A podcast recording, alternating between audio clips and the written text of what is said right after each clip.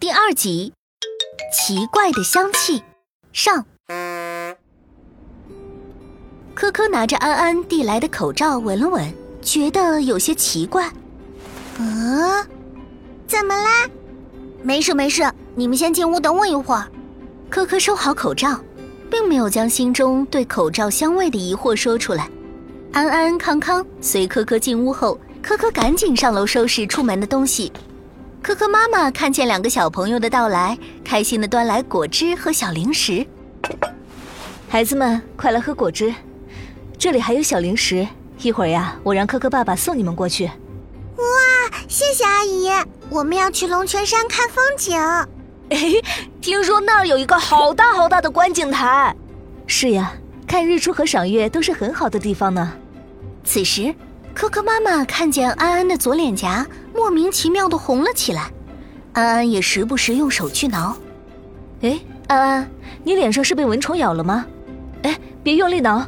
阿姨去给你拿止痒药水。安安不好意思的点点头，收回还想去挠脸的手。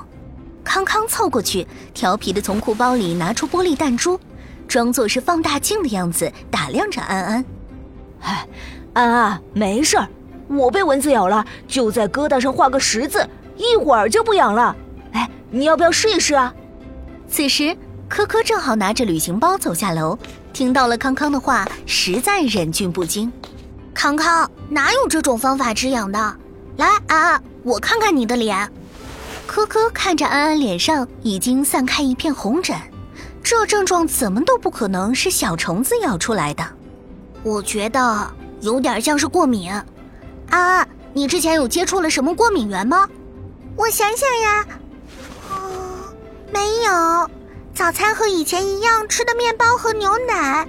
花粉过敏的情况我也没有过，而且现在外婆还让我戴着口罩呢，有阻隔作用吧？口罩，科科突然联想到之前口罩上奇怪的香味。啊，康康的口罩也是你给的吗？不是，是康康自己的。康康，我看看你的口罩。康康递过口罩，可可分别在康康和安安给自己的口罩上闻了闻，果然。